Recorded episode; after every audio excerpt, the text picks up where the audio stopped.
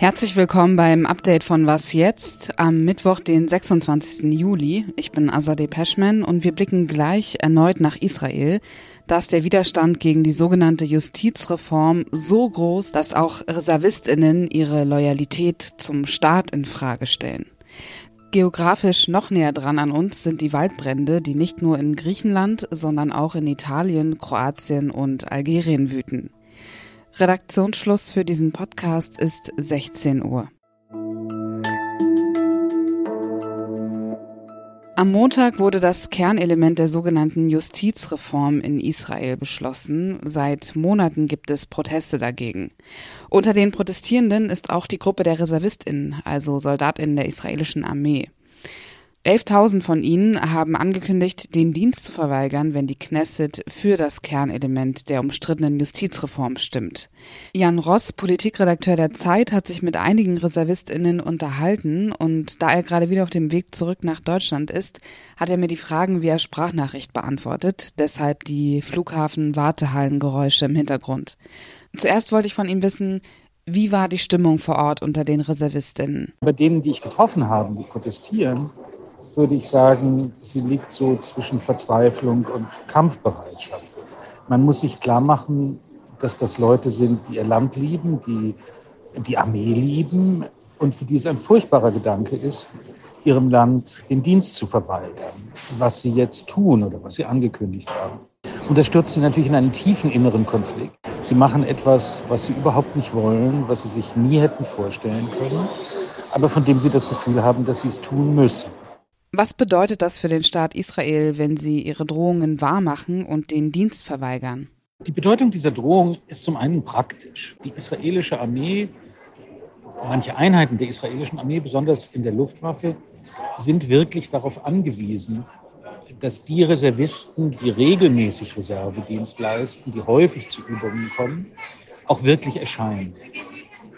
Das heißt, es hat eine Bedeutung für die militärische Einsatzfähigkeit. Aber neben der praktischen Bedeutung gibt es eine symbolische Bedeutung, denn die Armee ist gewissermaßen der Kern des Staates. Es ist die Institution, in der sich der Staat am augenfälligsten äh, verkörpert. Und die Vorstellung, dass in diesen innersten Kern der Nation die politische Auseinandersetzung eindringt und Feindschaft der Bürger untereinander in deinem Text sprichst du ja auch davon, dass die Reservistinnen ihre Loyalität zum Staat in Frage stellen, dass sie sich um ihr Vertrauen betrogen fühlen. Lässt sich von der aktuellen Regierung dieser Vertrauensbruch wieder gut machen? Im Augenblick hat man nicht das Gefühl, dass es eine wirkliche Kompromiss- und Versöhnungsbereitschaft gibt. Es gibt jetzt warme Worte, dass selbstverständlich die Demokratie nicht gefährdet sei, dass man selbstverständlich auf diejenigen zugehen werde, die jetzt eine politische Niederlage erlitten haben. Aber das politische Handeln allein wird erweisen, ob das ernst gemeint ist. Selbst wenn allerdings die Regierung und der Premierminister versuchen, sich zu mäßigen, ist das Vertrauen, sagen wir mal, einer Hälfte des Landes in diese Regierung tief erschüttert. Und es ist mir schwer vorstellbar, wie sich das wiederherstellen lässt. Soweit die Eindrücke von Jan Ross aus Israel. Es wurden einige Anträge und Petitionen gegen dieses Kernelement der sogenannten Justizreform eingereicht, unter anderem von der israelischen Anwaltskammer. Nach der Sommerpause, also im September, wird das höchste Gericht diese Petition anhören und die Regierung muss darauf antworten. Über die Waldbrände in Griechenland haben wir hierbei was jetzt schon berichtet. Jetzt eine gute Nachricht. Es gibt ein kleines bisschen Besserung. In der vergangenen Nacht konnten rund 3000 HelferInnen das Dorf Gennadi im Südosten der Insel Rhodos retten. Immerhin hat der Einsatz von Löschhubschraubern und Flugzeugen andernorts geholfen. In Korfu gibt es im Norden keine Feuerfront mehr. Es gibt aber immer noch weitere Brandherde in Rhodos und die hohen Temperaturen um die 46 Grad machen die Situation nicht besser. Die Waldbrandgefahr besteht weiterhin. In Italien beraten die Behörden darüber, ob sie den Notstand ausrufen sollen. Auch dort gibt es mittlerweile mehrere Waldbrände, die durch die Winde und hohen Temperaturen begünstigt werden. Bei Palermo auf Sizilien sind drei Menschen gestorben. In Algerien ist besonders die Region Benixila östlich der Hauptstadt Algier betroffen. 34 Menschen sind dort ums Leben gekommen. In einigen betroffenen Regionen liegen die Temperaturen dort bei 50 Grad. Mittlerweile haben die Waldbrände auch Kroatien erreicht. In der Nähe der Küstenstadt Dubrovnik sind 130 Feuerwehrleute im Einsatz. Das Feuer sei bis auf etwa 12 Kilometer an die historische Innenstadt Dubrovniks herangekommen. Es sei durch die Explosion von Landminen ausgelöst worden. Die befanden sich seit dem Konflikt nach dem Zerfall Jugoslawiens im Boden. Russland hat das Getreideabkommen in der vergangenen Woche aufgekündigt, also das Abkommen, das es der Ukraine ermöglicht hat, Weizen und Mais über das Schwarze Meer auszuführen, ohne von Russland angegriffen zu werden. Russland bereitet derzeit womöglich eine Blockade vor. Dem britischen Verteidigungsministerium zufolge patrouilliert die russische Schwarzmeerflotte auf der Route zwischen dem Bosporus und der Hafenstadt Odessa. Auf Bitten der Ukraine hin ist das Getreideabkommen jetzt Thema des NATO-Ukraine-Rats, der gerade tagt.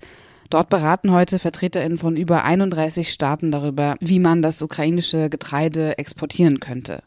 Die Welt wisse, dass die Sicherheit der Schwarzmeerhäfen der Schlüssel zu Frieden und Stabilität auf dem globalen Lebensmittelmarkt sei, hat der ukrainische Präsident Volodymyr Zelensky betont. EU-Kommissar Janusz Wojciechowski hat eine alternative Route zum Schwarzmeer vorgeschlagen. Nahezu das gesamte für den Export bestimmte ukrainische Getreide könnte über eigens von der EU und der Ukraine ausgebaute Handelswege über LKWs und Züge exportiert werden. Laut der EU-Kommission wurden in den Monaten April, Mai und Juni so zumindest ein paar Tonnen Getreide über diese Wege exportiert.